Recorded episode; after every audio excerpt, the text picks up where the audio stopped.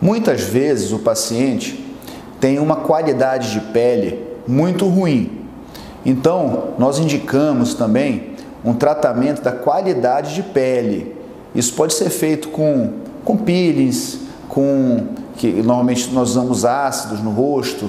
Existem alguns tratamentos também. Às vezes o paciente precisa fazer um microagulhamento, precisa fazer um preenchimento no rosto, ou com gordura, ou com ácido hialurônico.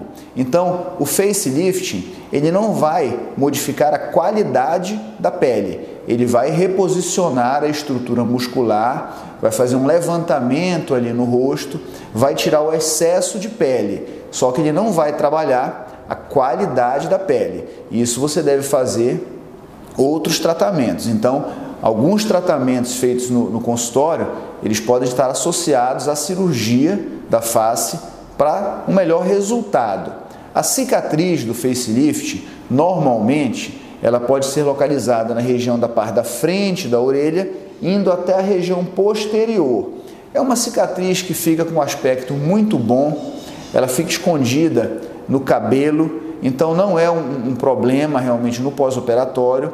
Lógico que você deve cuidar da cicatriz usando pomadas cicatrizantes, evitando o sol, né? Possivelmente é, pode ocorrer um, uma equimose, que é umas áreas roxas na, na pele, então você tem que evitar a exposição excessiva ao sol.